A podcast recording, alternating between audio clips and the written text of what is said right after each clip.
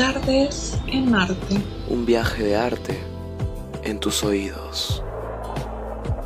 Bienvenidos.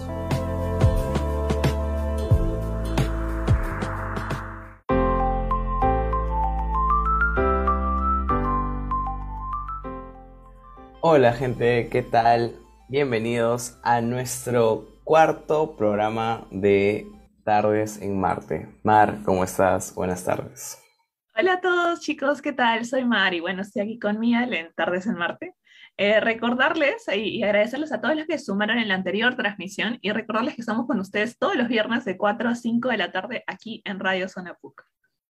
Así es, tenemos el gusto de estar aquí en Radio Zona PUC con una gran programación eh, y pues queríamos comentarles también de que esta semana nuestro tema es cine documental. Tenemos una gran invitada, eh, la profesora Jimena Mora Álvarez, eh, que tiene una gran labor en Docu Perú.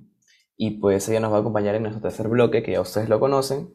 Y para quienes no lo conocen, pues les comentamos de qué va nuestro programa, ¿no? Tardes en Marte es un espacio de arte donde justamente hablamos todas las semanas de algún tipo de arte con un invitado especial y compartimos experiencias, recibimos comentarios, comentamos también eh, lo que ustedes nos ponen en los, eh, valga la redundancia, en los comentarios, ¿no? Eh, y todo eso. Así que nada, esperemos que la pasemos muy bien el día de hoy y, y nos vemos en, en el primer bloque, Descubrimiento Artesanal. Hola, reportándome aquí, R311. Tengo un nuevo descubrimiento. Dígame, ¿qué es lo que tiene? Es el descubrimiento artesanal.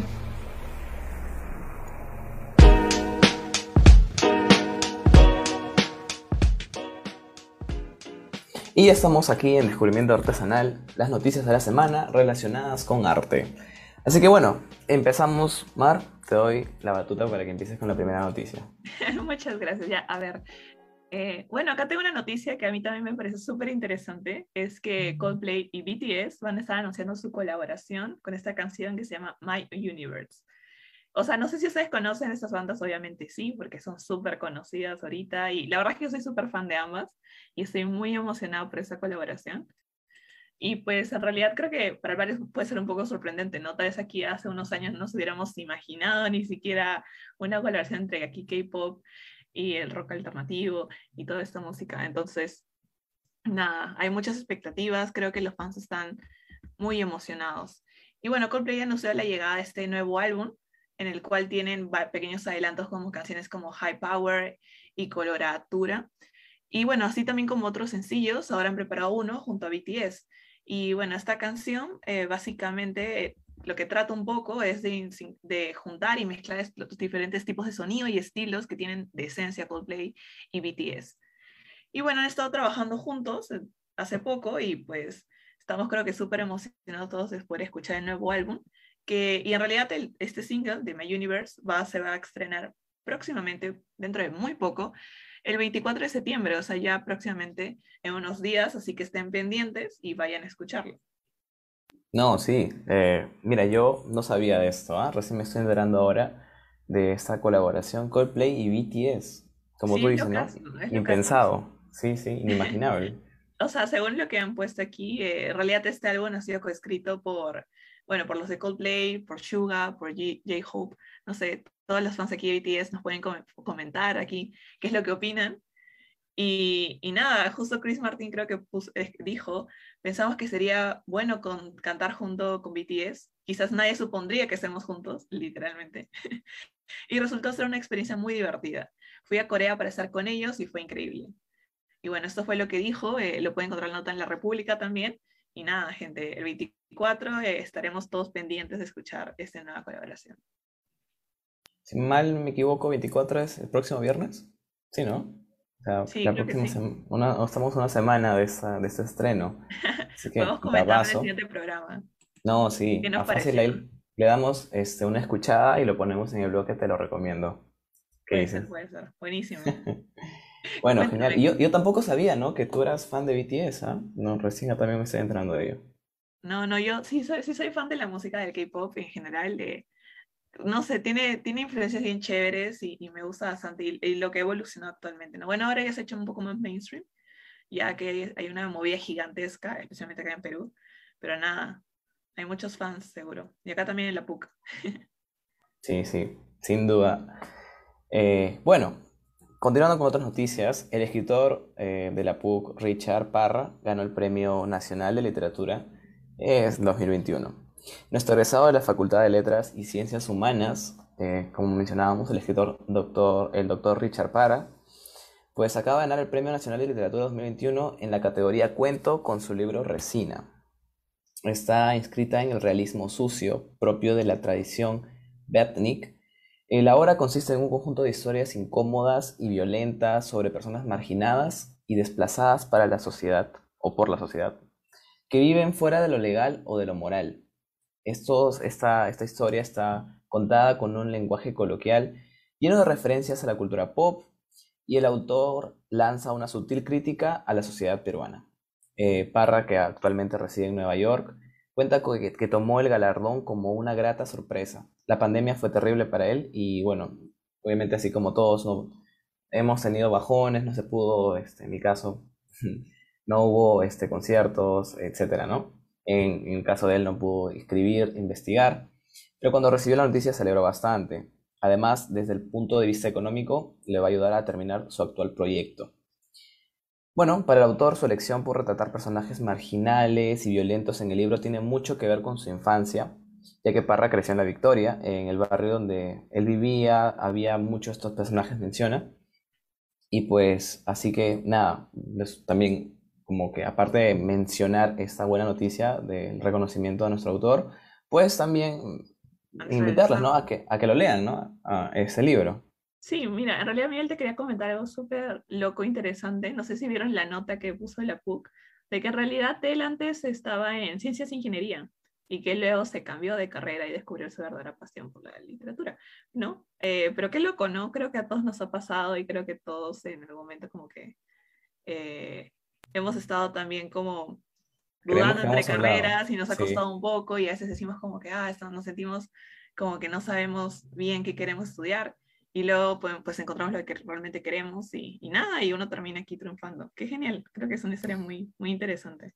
A la nota también de la PUC en Instagram, justo ahí comentan, pusieron, aunque inicialmente buscaba convertirse en un ingeniero, su paso por las rotondas y pasillos de nuestra facultad hicieron que descubriera su verdadera pasión. Entonces, nada, un shout out de él y genial. Felicitaciones. No, sí, Eso que mencionas, haciendo un paréntesis, ¿no? De lo de que la gente a veces vamos a un lugar, luego eh, descubrimos nuestra vocación en ese lugar, ¿no? Por ejemplo, yo con, cuando empecé la carrera en la universidad con gestión y ahora estudio psicología, eh, o tú, ¿no? Que también este, empezaste yo también pasé en ingeniería. Por y ahora estudio arquitectura. y así, y así nos pueden poner en los comentarios también si es que alguno también se ha cambiado. Yo estaba tal y ahora hago tal cosa. Creo que es una historia que varios compartimos y nada, pues aquí nos inspiran. Sí, y nada, para comentar ahora la, la, siguiente noticia, y pues, eh, pues eh, tiene que ver con Chabuca Grande en realidad. Básicamente el museo está albergando un legado de, de esa extraordinaria contautora peruana y ya ha anunciado su próxima apertura. Básicamente ese proyecto cultural va a abrir sus puertas en septiembre del 2022 y se va a ubicar en el Centro Histórico de Lima. Pero ya lo han anunciado y está buenísimo, creo. Bueno, el proyecto tiene tres componentes, el lado artístico-cultural, el social, la ciudad en sí misma. Según lo que dicen, es no solo queremos resaltar la obra de nuestra gran compositora y su patrimonio, buena parte de lo que se recaude en esta casa museo va a servir para el sostenimiento de nuestros programas sociales, para el puericultorio, el hogar Canevaro, la casa de todos, entre otros. Y entonces eh, creo que está súper genial lo que, lo que nos están comentando. Y la recuperación que estamos impulsando va a originar un altísimo movimiento turístico. Recordemos que Chabuca es un patrimonio del Perú para el mundo y que en muchos lugares se ha rendido tributo en plazas, alamedas que llevan su nombre, ¿no? Entonces, bueno, gente, para los que eh, conocen y les gusta pasear por el centro histórico, pues ya tenemos un nuevo point cultural para ir. Eh, o vamos a tener muy, muy próximamente, el próximo año, así que nada, estén atentos y ya ya se anunció este gran proyecto. Y ahora vas, entonces ya saben, así como dice Mar, a, asistir. En otras noticias, Nicolas Cage promete que nunca se va a retirar. Ya lo conocemos bastante a este actor por su personalidad excéntrica y que se ha labrado justamente una leyenda entre todos los fans por su método de actuación extrema. El intérprete ha afirmado en ocasiones que para meterse en la piel de sus personajes eh, de la pantalla, ha adoptado, por ejemplo, una dieta a base de filetes durante meses, solo a base de filetes. También se ha extraído los dientes sin anestesia. Ha, ha esnifado sacarina para adoptar la mentalidad de un adicto a las drogas. O sea, se mete bastante en el papel, por lo visto. O quiere hacerlo bastante real. Recientemente su actuación en el drama Pig ha sido aclamada como una de las mejores de su carrera y parece haber roto su mala racha cinematográfica. ¿Tú has visto alguna película de Nicolas Cage, Mar? Sí, claro que sí, creo que todos hemos visto películas con él. Eh, básicamente, creo que es, estoy casi que es el, el, el, crush de mi mamá, el crush de probablemente muchas mamás también. Eh, sus actuaciones siempre dejan mucho, mucho que desear, ¿no? Y especialmente eh, creo que la, la, mayoría de películas que hace, que ha hecho de aventura, o esas de los Vengadores en las motocicletas en llamas, es una de mis favoritas también. No me, acuerdo, no me acuerdo ahorita el nombre, pero es una muy buena. Y nada, sí, definitivamente se mete demasiado en el personaje. Me, me impresionó bastante esto que lo que has mencionado. No sabía que él mismo se había quitado los dientes sin anestesia, eso me parece ya súper loco.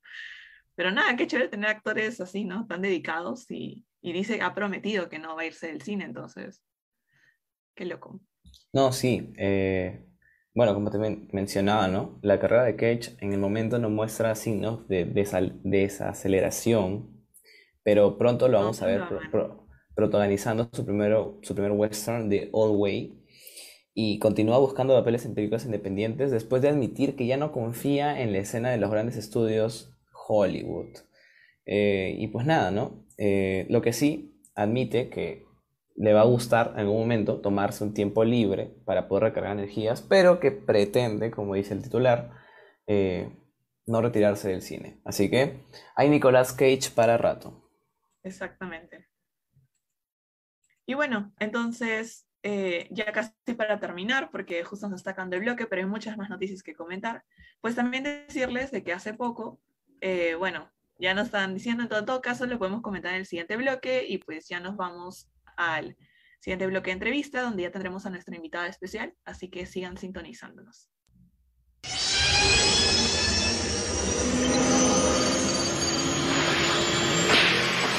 ¡Hey! Gracias, Emmett Brown, por el viaje. Ahora sí, es momento de arte en el tiempo.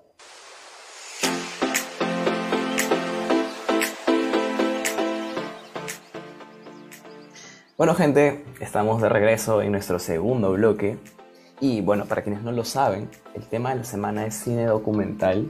Tenemos una gran invitada, una profesora, la profesora Jimena Mora, que estará eh, con nosotros en el siguiente bloque, en el Talent Show. Y bueno, ahora en Arte en el Tiempo, para recordarles, hablamos justamente del tema de la semana en el tiempo, en este caso cine documental. Así que, bueno, mmm, Mar, ¿qué, Eh. qué podemos hablar sobre esto? A ver. Bueno, para comenzar un poco, podríamos hablar primero cómo comenzó el cine documental, ¿no? No sé qué es lo que has escuchado, qué es lo que sabes, o si nos puedes comentar un poco. Sí, sí, para hacer como un pequeño índice, vamos a empezar este, hablando un poco de la historia, un poco de eh, la experiencia, también este, del panorama en Perú, así. Bueno, comenzando, eh, si nos remontamos a 1899, varios inventores estaban en la carrera por desarrollar nuevos aparatos para capturar el movimiento a partir de fotografías. Entonces, eh, dos hermanos franceses crearon el cinemato cinematógrafo, la palabra. Este era portátil y pesaba tan solo 5 kilogramos. Tan solo 5 kilogramos para esa época, ¿no? Porque ahora ya contamos con celulares, con cámaras súper buenas en los celulares. Entonces, eh, increíble cómo la tecnología ha avanzado. Y bueno, para ese tiempo, el cinematógrafo que se podía, que pesaba 5 kilogramos, era fácil de transportar, ¿no? Para ese tiempo. Claro, creo, creo que eso le dio bastante la posibilidad o la facilidad para poder llevarlo a diferentes partes. Y ahí es cuando se empieza a tratar de retratar como que la realidad, ¿no? Querer ahí capturar o tomar registro de estos diferentes momentos que, que ocurrían en el mundo. Entonces, eh, se retrataban momentos de la vida cotidiana, ¿no? Como la llegada de botes a un puerto, las aproximaciones de los trenes, la gente trabajando.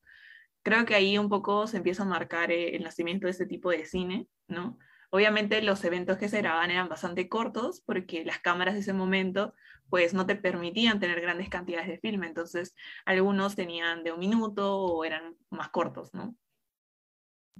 Así es, es correcto. Sin embargo, este cine, ¿no? Eh, se llamó más adelante cine documento, porque si era cierto, mostraba imágenes de la realidad, no mostraba un punto de vista claro de ella, ni intentaba tampoco formar una opinión propia.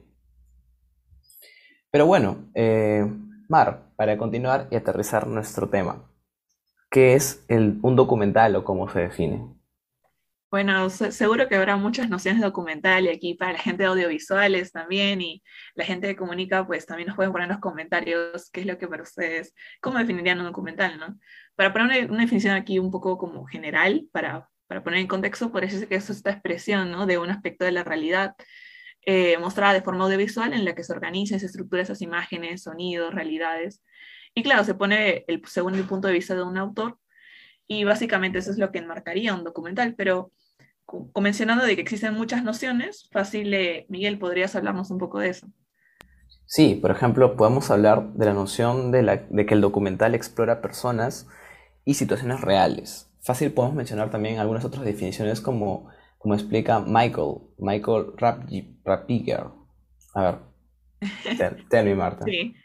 No, o sea, creo que para los que no, bueno, por la, gente comunica fijo ya lo has escuchado, ya leído ese tipo de artículos, pero nada, se habla mucho de, de, las características o cómo podemos definir un documental, ¿no? El documental y el tiempo.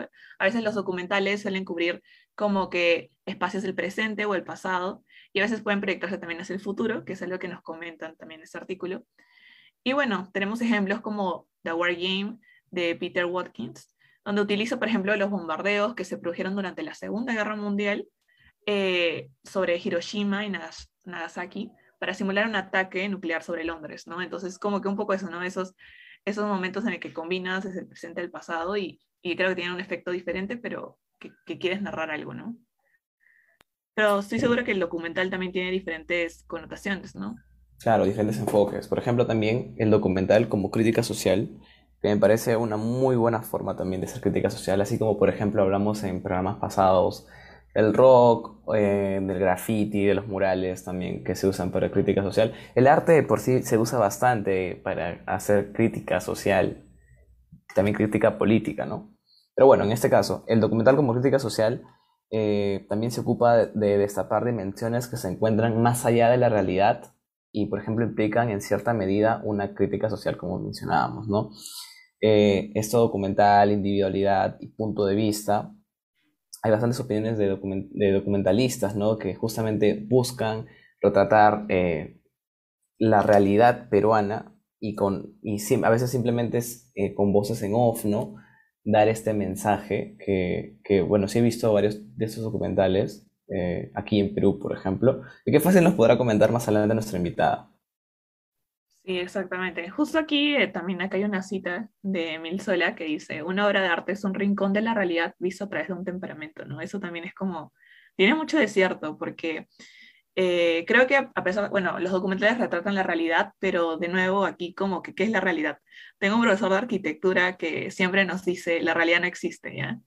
Aquí un shout out para mi profesor de arquitectura. Y bueno, él dice que la realidad no existe, ¿por qué? Porque para él existen muchas realidades y depende de qué es lo que mira cada uno, ¿no? Bajo la perspectiva de cada uno. Entonces, para él no hay una realidad.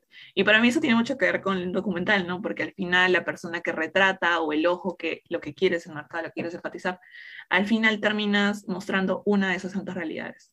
O es lo que yo creo. si me quieren aquí discutir también, pues pueden poner sus comentarios y me comentan qué piensan de esto. Yo te voy a discutir también después, ahí fácil, después del ¿La realidad existe o no? bueno, Mar, no sé, a ver, hablando de estos temas, eh, ¿qué tal si hablamos un poco también de tu experiencia, no? O así te pregunto, ¿has tenido alguna vez alguna experiencia con el cine documental? Algo que hayas hecho tú por ahí en la universidad, no sé, en colegio tal vez también, si te acuerdas. Bueno, en realidad te, recuerdo que en arquitectura, bueno, si bien no es así como un documental súper profesional, sí hay varios ejercicios que a veces hemos realizado. Uno recuerdo de la tesis justo al inicio, eh, más como en los momentos de investigación o indagación, cuando uno quiere como reflejar una problemática y adentrarse o registrar estos, estas dinámicas sociales que muchas veces eh, catalizan los proyectos de arquitectura, eh, pues un instrumento buenísimo y que creo que es súper chévere es justamente hacer un pequeño documental o un pequeño corto que puedas tú como eh, enfatizar y, y, seleccionar y ir a campo y hacer este material para obviamente conectar más con las dinámicas sociales, con los problemas que existen ahí. Fácil incluso marcar varios ámbitos que a veces no se pueden reflejar simplemente en, un papel, ¿no? Muchas veces la audiovisual nos ayuda como a, este otro ámbito que a veces falta como completar o ver más. No sé tú, Miguel, a ver, coméntame tú que has estado en letras, a diferencia de mí, pues fácil has tenido más acercamiento a esto. Bueno, la verdad, del mismo, o sea, de, la, de mismo letras, no, no tuve la oportunidad, por ejemplo, de meterme a los cursos de cine, porque hay, hay un taller de cine también que me recuerda en, en Estudios Generales Letras, pero no, no, no me metí. Sin embargo, sí me ha gustado siempre este mundo, o sea, de, de hacer cine. Obviamente no lo hago de forma profesional, pero soy consciente de que la parte visual es muy importante cuando se quiere transmitir algo, porque es complementaria. ¿Y por qué te digo esto? Porque yo eh, en mi carrera musical, pues necesito también eh, complementar bastante lo que hago, o sea, la música de por sí ya, claro, se siente, puedes escuchar que esté muy bien masterizada la canción, que tenga eh, muy buena ecualización, buena grabación de los instrumentos, de la voz, etc. Y eso está bien. Pero, por ejemplo, si quieres ir más allá, por ejemplo, se busca obviamente siempre la carátula de una canción. Y aparte de eso, se busca un video que complementa bastante. Si bien es cierto, un video siempre ayuda a que una canción tenga más viralización, se pueda llegar a más, pues eh, yo he buscado hacer este tipo de videos. Y, por ejemplo, para la última canción que saqué, hice un pequeño document no, documental, se puede decir, recogiendo testimonios de personas en tipo una investigación. Y me acuerdo que fue bravazo, ¿ya? Porque obviamente yo me basé en lo que había visto en, en documentales en Netflix, por ejemplo, donde está la típica cuando, cuando captan a las personas que están hablando, pero te hablan hacia un lado, porque la cámara los capta, pero nunca miran a la cámara. Claro, o sea, creo que, creo que es, o sea, creo que esta, esta idea de capturar como el momento es súper importante, ¿no? Porque uno se identifica más cuando ve, o como casi que se metiera a esa realidad, ¿no? Sí, exacto. Es como capturar eh, a la gente, a los elementos, a lo que quieres grabar en su estado natural. O sea, no forzarlo, sino hacerlo lo más real posible. Y justamente eso era lo que va a entender. Por ejemplo, decía a las personas, porfa, mira este lado, mírame a mí cuando me respondas la, la pregunta que te hago. Nunca mires a la cámara.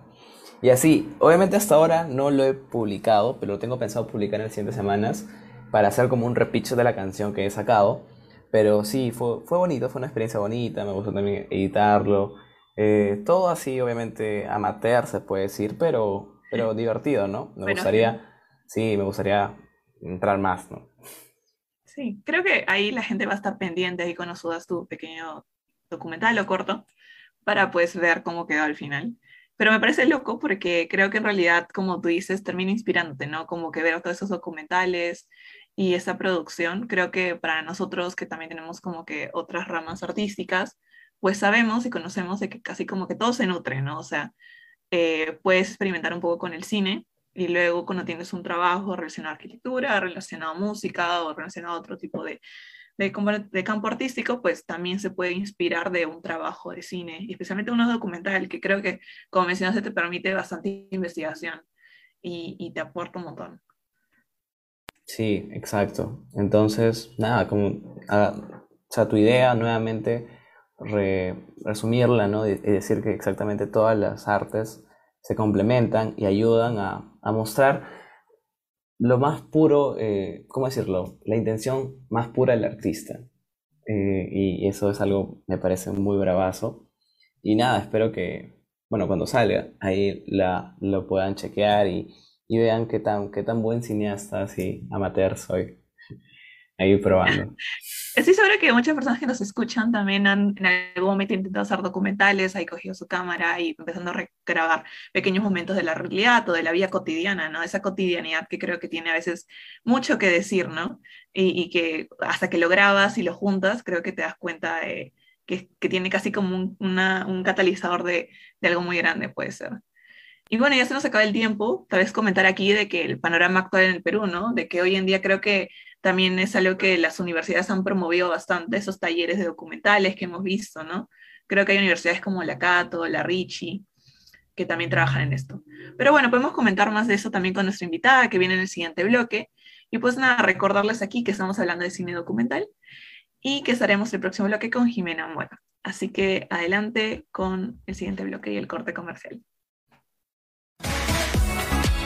Hola, tengo el agrado de presentarles Talent Show en Tardes en Marte. Hoy tendremos un nuevo artista. Así es, Catherine. Estoy seguro que este nuevo artista no nos decepcionará.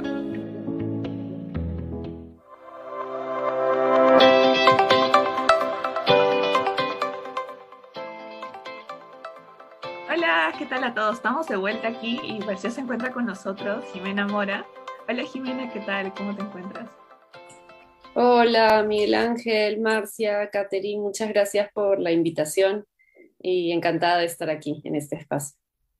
genial, para nosotros también es un gusto poder estar aquí contigo, Jimena.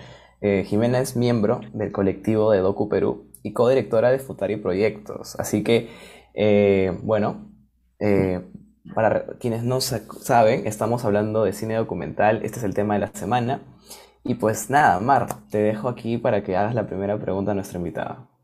Sí, bueno, como dice Miguel, aquí justo con Jimena vamos a comentar un poco más del género y bueno, para comenzar un poco queríamos también conocer y cómo surgió este interés por el cine documental, tal vez desde la universidad o algo que se pueda relacionar también con la, con la audiencia, que tal vez algunos eh, están recién iniciando o les interesa mucho este género.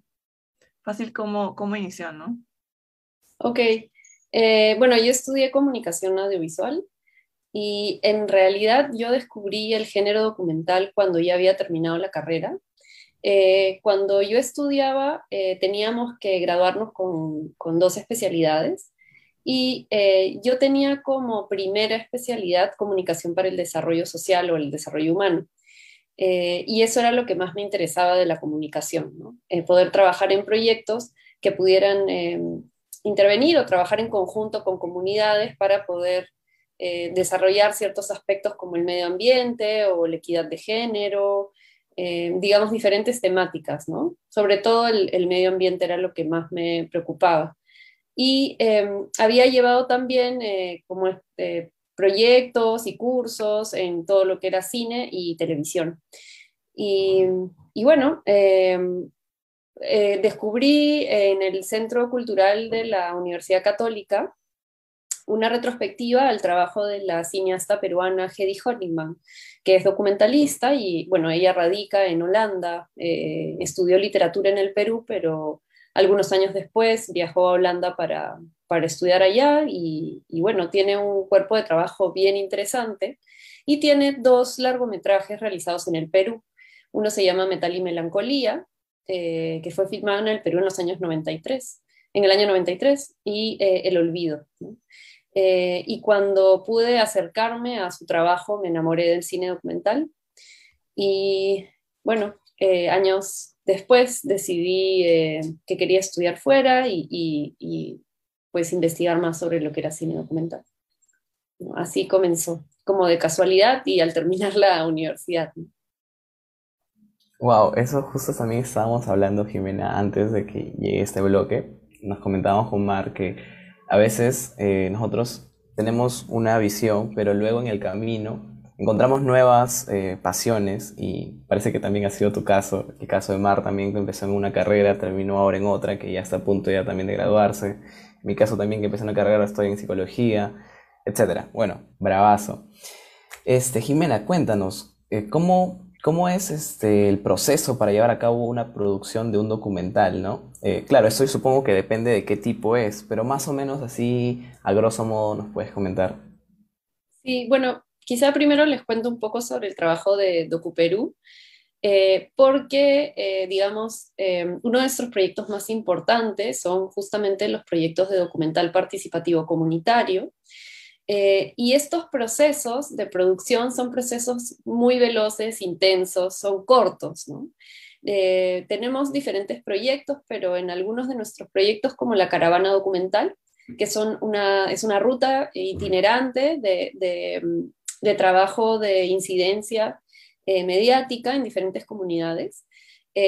Viajamos una semana por diferentes localidades, localidades que se encuentran cerca. ¿no? Por ejemplo, hemos viajado a la costa norte del Perú a trabajar con poblaciones eh, eh, costeras, caletas de pescadores, y este, ahí hemos estado, por ejemplo, una semana en cada comunidad eh, llevando diferentes lenguajes, no solamente el cine documental, sino también, por ejemplo, el trabajo de mural, fanzine, música, ¿no?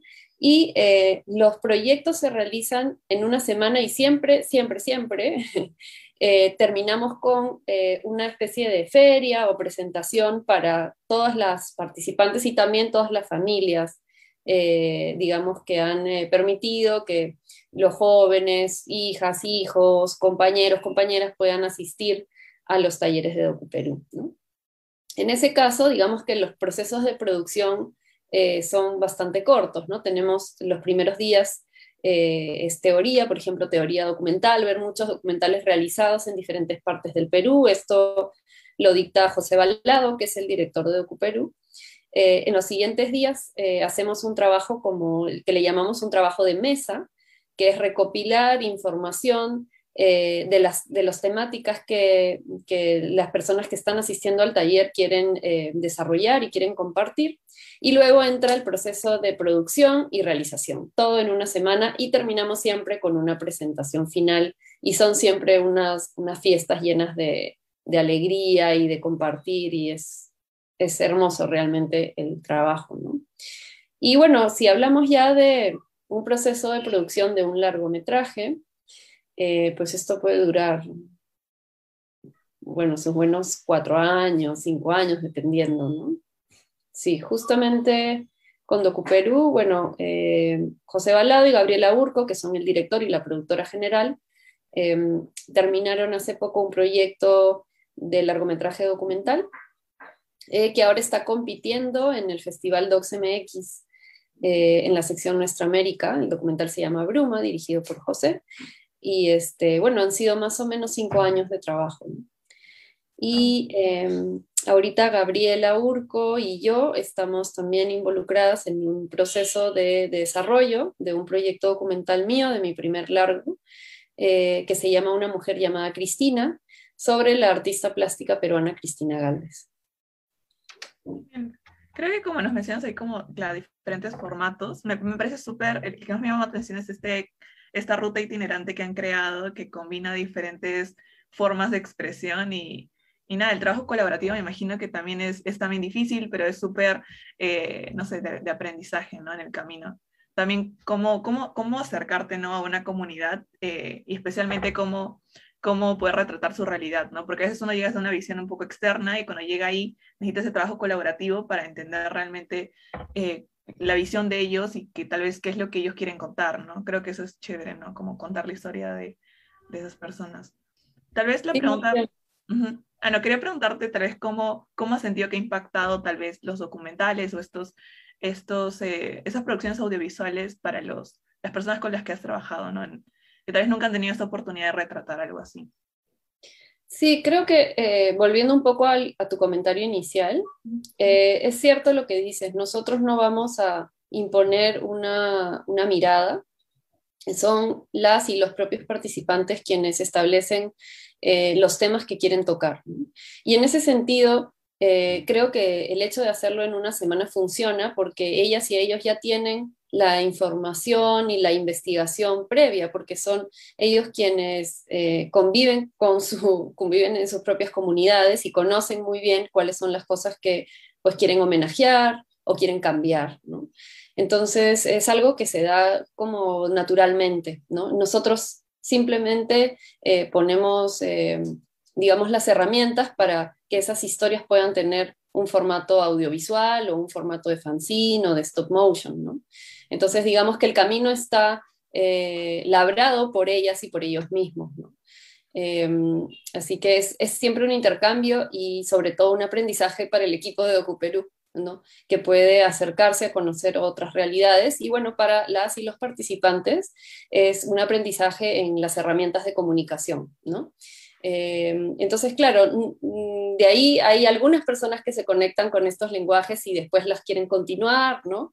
Eh, pero en otros casos no, es una forma simplemente de eh, poder hacer sus historias visibles, ¿no? y ese es algo de los, de los principios del trabajo de Ocuperú, que es justamente democratizar la, la comunicación y poder llevar más historias de otras partes del Perú a los medios ¿no? alternativos en este caso. ¿no? O sea, creo que está súper interesante, o sea, la, la, oportunidad, todo como que lo que están llevando casi de forma itinerante y chévere en el camino, que muchas de las dinámicas que tienen ellos también son a veces itinerantes, ¿no? O sea, tienen diferentes expresiones, entonces está, creo que está buenísimo, y casi como un workshop, ¿no? De una semana. Y bueno, también eh, en realidad te eh, quería también preguntar un poco sobre el trabajo que has hecho también en Futari Projects y también un poco sobre lo que han hecho ahí, que claro, son más relacionados al cine asiático, pero no sé si también en algún momento había como una colaboración entre ambos, ya que tú estás como de intermediaria. Sí, de hecho sí, sí, hacemos, hemos hecho colaboraciones eh, varias veces. Eh, bueno, futari eh, es una palabra en japonés que significa dos personas o nosotras dos, y es un proyecto que dirijo, que co-dirijo con Talía Vidal. Eh, Talía Vidal es Historia del Arte de la Universidad de San Marcos. y bueno, nos conocimos hace muchos años y nos dimos cuenta que teníamos muchas cosas en común. digamos, y una de las cosas principales era el amor por el cine japonés. Y bueno, obviamente interés por otras eh, geografías fílmicas. Este, así que bueno, eh, decidimos a raíz de que inició la pandemia empezar este proyecto que pues busca la promoción, la investigación, eh, sobre todo de directoras asiáticas y del cine Nikkei realizado en el Perú. Uy, bravazo.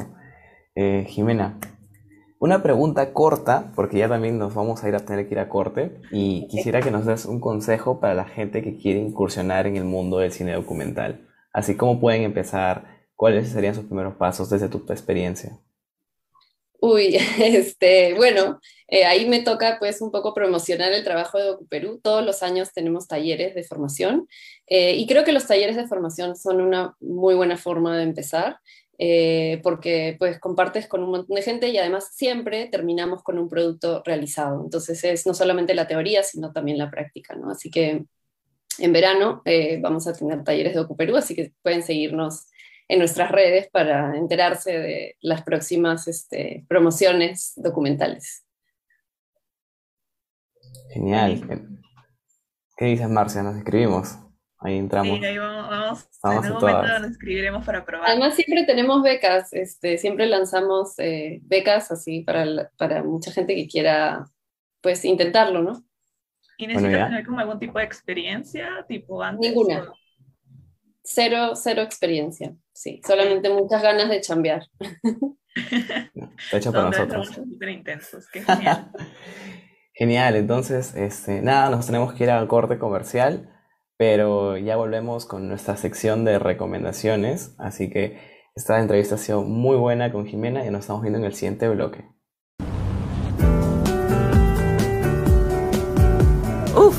Encanta esa canción, es buenísima.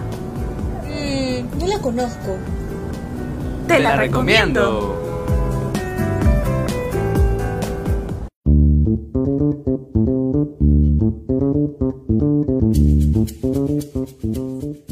Bueno, gente, volvemos a la última parte del programa, de nuestro programa Tardes en Marte. Estamos hablando de cine documental. Hemos tenido una muy bonita entrevista con Jimena, quien ya se ha retirado. Es la primera vez que nuestro, nuestro invitado no puede quedarse para la parte, te lo recomiendo. Ha tenido otros, otras actividades. nos ha dejado unas muy buenas recomendaciones que también les diremos dentro de muy pronto. Exacto. Y, pues nada, ha sido genial tener a justo una profesora, aparte de nuestra comunidad PUC, que también nos ha hablado un montón de, de, este género. Y si se han quedado con ganas de más, pues vayan a seguirle en sus redes para ver el trabajo que ella hace junto a Docu Perú y también en Futari Projects, que está buenísimo. Y bueno, entrando un poco al siguiente bloque que tenemos aquí de recomendaciones, pues no sé, Miguel, si tú quieres comenzar con las primeras recomendaciones. Sí, yo quiero comenzar con dos recomendaciones puntuales pero advertir, ¿no? De que son un poco fuera de, de ¿cómo decirlo? Del género, aunque sí es cine documental. Eh, bueno, yo creo que bastante gente conoce a Billie Eilish. Yo creo que prácticamente todos aquí, al menos de, eh, de quienes les gusta la cultura pop, han escuchado al menos una canción de Billie. Y ella tiene un documental. Eh, justamente el documental se llama The Words a Little Blurry. Y este documental pues está disponible en Apple TV. Así que yo me acuerdo cuando salió, el mismo día creo que lo vi. Me gustó bastante, la verdad, me quedé pegadazo.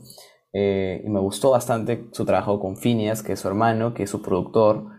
Eh, también pasa parte de su vida personal, por ejemplo, cuando creo que también hablaba de su, de su enamorado, de su pareja, entonces, uff, me pareció bravaza también como un artista pasa, eh, parece que todo es color de rosa, ¿no? Pero también hay bajones, depresiones, todo, todo lo que pasa en la vida de Billy, también siendo un artista tan joven, pues, ¿no? Con, con tanta presión, con tantos fans, que eso también llega a ser abrumador, todo eso, todos esos detalles y sobre todo, bueno, sabiendo que puede ser una de sus artistas preferidas, creo que no se lo pueden perder, así que pueden entrar a Apple TV y ver justamente este documental de Billy.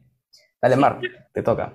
No, iba a decir de que creo que más artistas han hecho también este tipo de como formato de documentar parte de su vida, ¿no? Creo que también Taylor o Katy Perry creo que también tienen uno. Y nada, creo que es buenísimo, ¿no? Parte de los documentales y, lo que te permite ese formato es justo mostrar eso, ¿no? Un poco la realidad, lo que mencionabas, ¿no? Lo que hay detrás de escena y, todo esto, ¿no? Y si acá son fans de la música también como nosotros, pues obviamente pueden ir a verlo.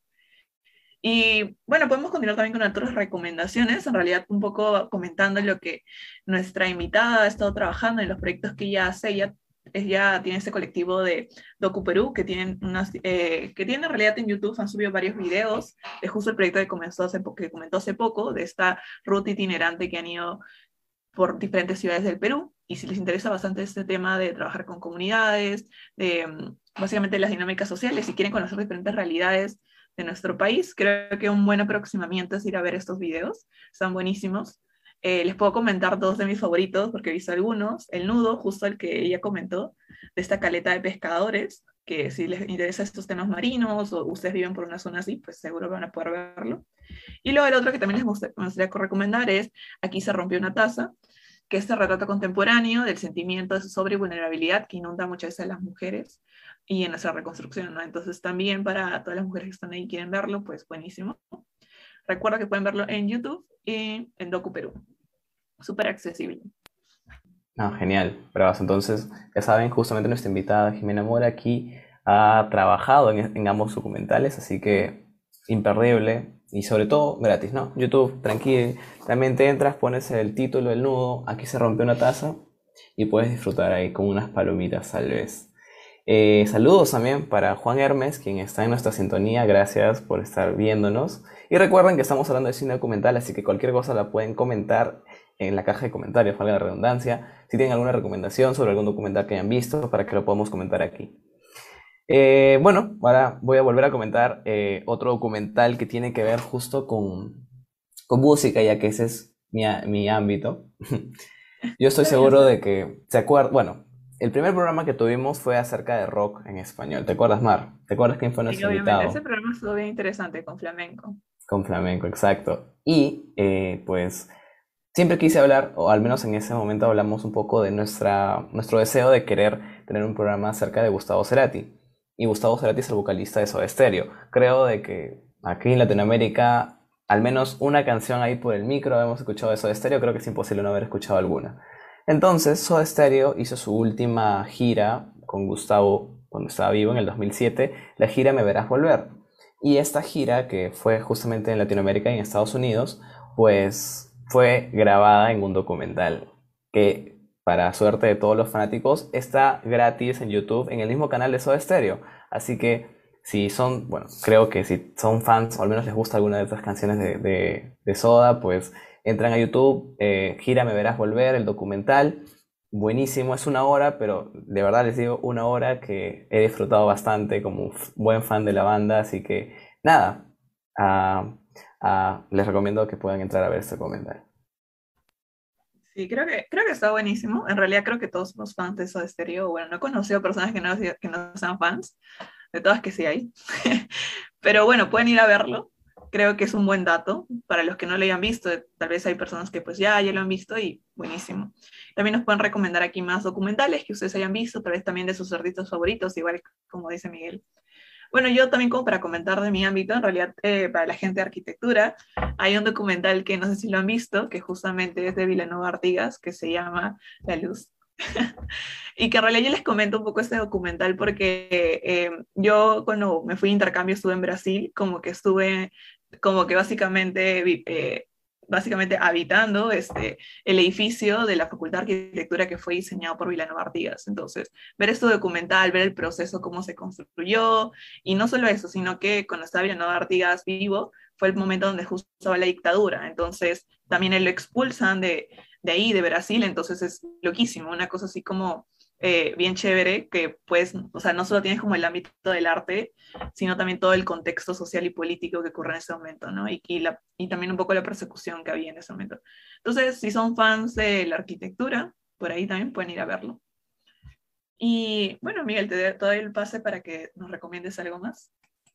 Sí, a ver, bueno, fuera de los temas también musicales, uh, hay un documental llamado La hija de la laguna, que es un documental del año 2015 de Ernesto Cabellos, el cual relata la historia de Nélida, una mujer de los Andes que habla con los espíritus del agua. Su lucha se basa en evitar que una compañía minera peruana la desaloje de su tierra para extraer el oro que se esconde en la laguna. Justamente este tipo de documentales que estamos hablando en la parte de arte en el tiempo, que tienen que ver con crítica social, pues este es un gran ejemplo. Así que ya saben, lo pueden buscar este documental muy bueno. Mar. Y es de Netflix, creo, entonces eh, es bastante accesible para los que lo tienen, si es que tiene Netflix. Si no, tal vez por ahí en YouTube puede que también esté. Pero nada, les animamos a que vayan a verlo y también nos comenten. Y bueno, tenemos otra recomendación aquí, que también nuestra, nuestra queridísima Catherine, que nos acompaña en todos los programas, pues también quería darnos. Y justo va un poco con esas noticias de que seguro han escuchado hace poco, de, del, de justo las declaraciones de Simone Biles que hizo hace poco frente al caso de abuso que ocurrió con las gimnastas. Este caso súper delicado, pues hay un documental respecto a esto. El documental se llama En el corazón del oro, el escándalo de la selección de gimnasia de Estados Unidos. Y bueno, eso lo pueden ver también, entonces en HBO creo que está. Y eh, si les interesa ese caso, eh, pues ahí lo van a poder encontrar creo que es súper importante poder denunciar ese tipo de acciones y que quede un precedente para que no vuelvan a ocurrir, ¿no? Creo que según lo que ella comentó, o lo que comentaba muchas veces en sus declaraciones, era de que, eh, pues, a pesar de que ella los había hecho, todavía dejaron que más gimnastas siguieran siendo tratadas por el doctor y, pues, obviamente siguen ocurriendo abusos. Entonces, eh, pues nada, hay, acá hay otra recomendación. Hemos estado de recomendaciones de diferentes géneros y diferentes tipos para todos gustos y colores. Y bueno, creo que tenemos más recomendaciones que podemos encontrar en Netflix, porque creo que varios tienen Netflix. Eh, bueno, aparte de la que mencionó Miguel, de La hija de la una, tenemos Perú, Tesoro Escondido. Este es de un cineasta uruguayo, Luis Sara. Y bueno, se aventuró en el 2017 a presentar una mirada a nuestro país desde su propia perspectiva, así que bueno, también si quieren ir a verlo, será interesante. Y bueno, captura la riqueza natural y cultural de nuestro país. Y ha sido este documental eh, impulsado por Prom Perú, ¿no? Entonces eso también lo pueden ver. Yo tengo una recomendación especial. No, me estaba eh, olvidando de la recomendación de Jimena, la de la ah, ya, ya. Nacional. Dale, dale. menciona la de esa también. No, pero dale, te la dejo a ti. Ah, bueno, buenísimo, gente. No, me, me estaba olvidando de que justo Jimena antes de irnos nos, eh, ¿cómo se llama? Nos comentó de que ella va a estar presentando, de que en realidad la Biblioteca Nacional eh, pues está presentando ahora los documentales que se han hecho desde Docu Perú y el 28 de este mes eh, va a haber un Facebook Live donde van a estar como explicando y promocionando esto, creo. Entonces vayan a seguir a la Biblioteca Nacional y estén atentos este 28 para poder mostrar esos eh, cortos documentales de DocuPro. Ya, genial. Ahora yo quería comentarles a quienes nos están escuchando que Jimena, nuestra invitada, es un contacto de alguien que está detrás de todos los programas, que no la ven, pero que está detrás de todos los programas de Radio Zona que eh, se llama Catherine, quien está detrás justo de, de esta transmisión. Y pues ella, eh, bueno, ha sido alumna de Jimena, quien estuvo aquí. Y bueno, también les recomendamos que justo en Futari Proyectos, hay varias, este, hay varios proyectos justamente ahí. Pues Juan es uno de, de nuestras recomendaciones, que justamente es eh, hecho por Catherine, Catherine Psycho, que está detrás de la transmisión. Eh, y pues nada, esa también es una recomendación para todos quienes están escuchándonos. Espero que Catherine no me mate por esto, pero, pero ahí se lo dejo. Bueno, gente, para los que quieren apoyar entonces aquí a todos nuestros artistas, pues vayan a ver esos documentales, especialmente este último que ha mencionado Miguel, porque es producido por una de las estudiantes acá de la PUC y aquí una compañera justo en la radio, que es la que está detrás de todo este, de toda la producción que tenemos aquí. Así que nada, gente, espero que les haya gustado un poco el programa y pues también vayan dándonos más recomendaciones, ¿no? Si tienen alguna para en los comentarios, fácil podemos ir mencionándola y, y podemos ver si es que alguno, tal vez yo o Miguel, la hayamos escuchado. No, sí, pero ¿sabes algo, Mar? Que es muy importante también mencionar. Que bueno, sobre todo recomendar a la gente que si tienen, o sea, si, quieren hacerlo, o sea, si tienen alguna idea de querer, ¿cómo decirlo? Documentar justamente su vida, eh, vale la redundancia, pues que lo hagan, ¿no? O sea, que se animen a hacerlo. Eh, con ahora tenemos muchas herramientas a la mano que nos permiten más, más fácil la vida y por ende también más fácil hacer alguna producción que se note más o menos profesional, ¿no? Por ejemplo, como te quería contar, te quería comentar, en el caso del documental que yo hice para promocionar mi canción, lo hice con mi celular, con la cámara trasera, se busca una buena iluminación, un tip, ¿no? Que es bastante usado, pero que es muy real, ¿no? Una buena iluminación y nada, tal vez invertir en un parante para el celular, si es que es lo que tenemos a la mano. Eh, eh, hay programas que son gratuitos para editar video. Entonces, nada, divertirse sobre todo, ¿no? Acá que la gente se anime entonces, participe tal vez estos talleres que comentó también Jimena, en, donde también te enseñan y pueden aprender.